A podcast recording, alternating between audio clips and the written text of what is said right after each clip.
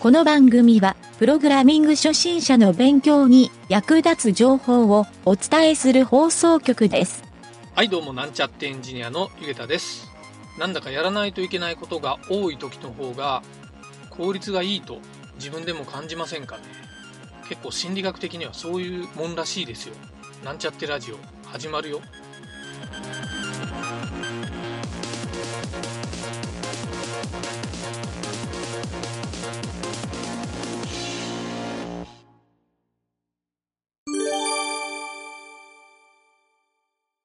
はい、それではプログラミングレッスンの CSS 編に行きたいと思います。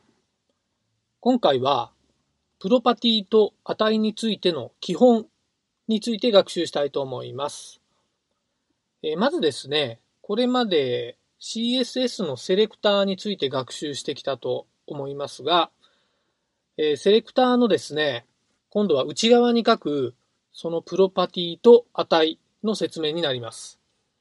はい。ここのですね、書き方をまず、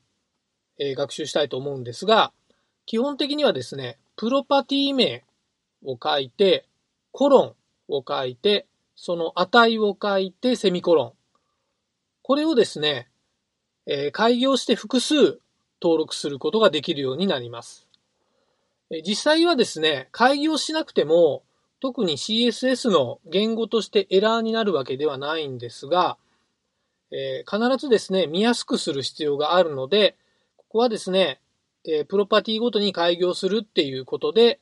えー記述をするようにした方がいいと思います。はい。えそれからですね、ちょっと覚えておきたい単語も合わせて説明しておきますが、えー一つがですね、ベンダープレフィックスという言葉ですね。ちょっと難しく聞こえるかもしれませんが、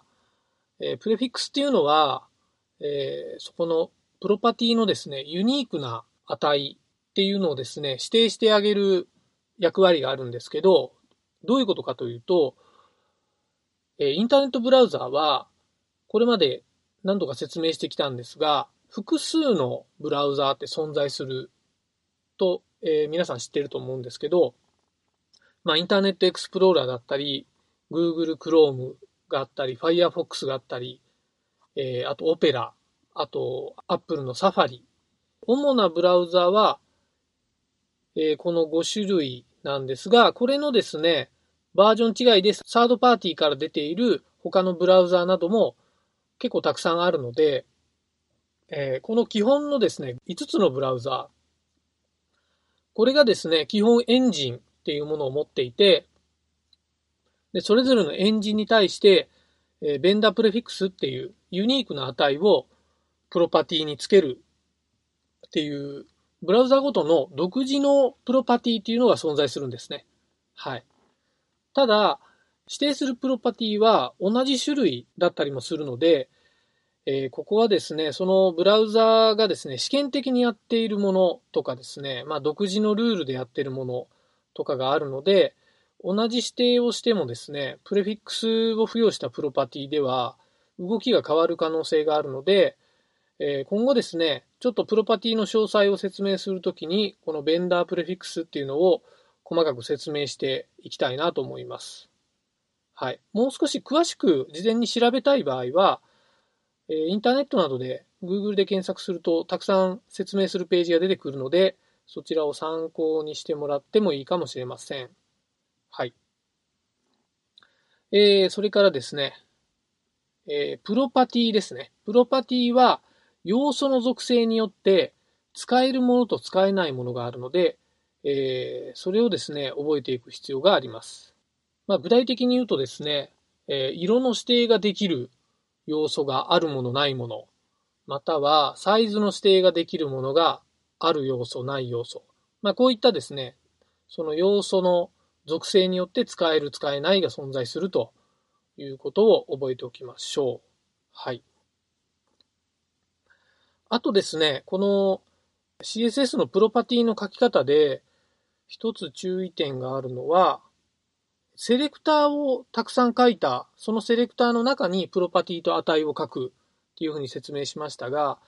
実はこのセレクターがですね、同じものを複数書いても一応 CSS のコーディング上はエラーにはならないんですね。はい。同時に、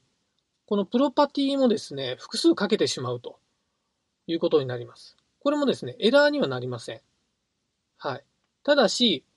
えー、こうしたですね、セレクターとかプロパティを複数書いたとき、実際どういう動きになるかというと、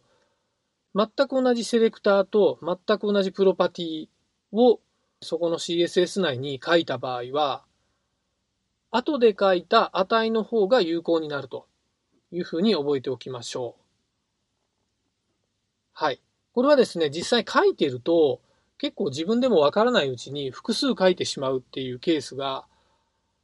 まあ結構あるんですね。僕もよくそういうことはあります。後で見直すと重複をしていたということは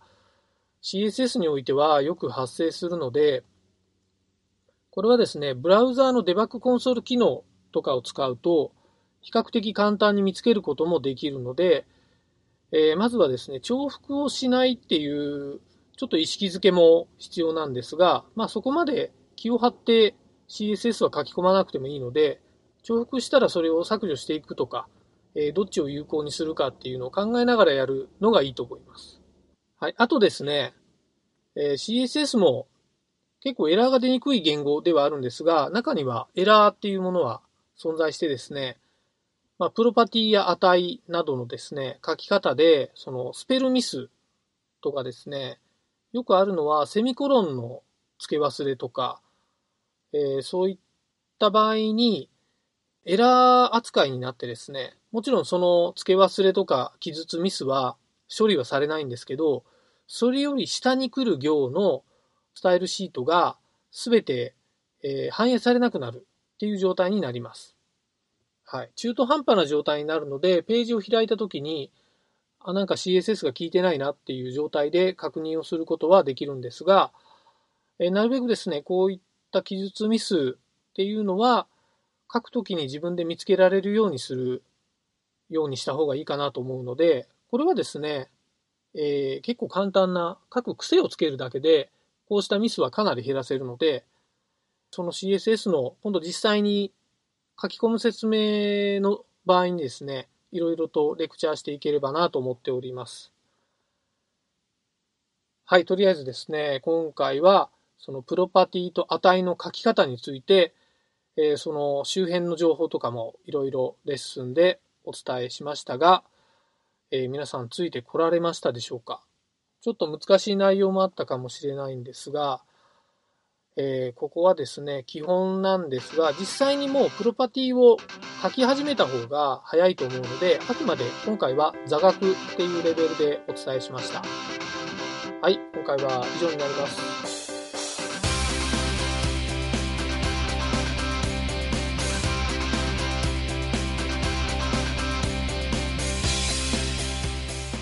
番組ホームページは http コロンスラッシュスラッシュ mynt.work スラッシュラジオスラッシュ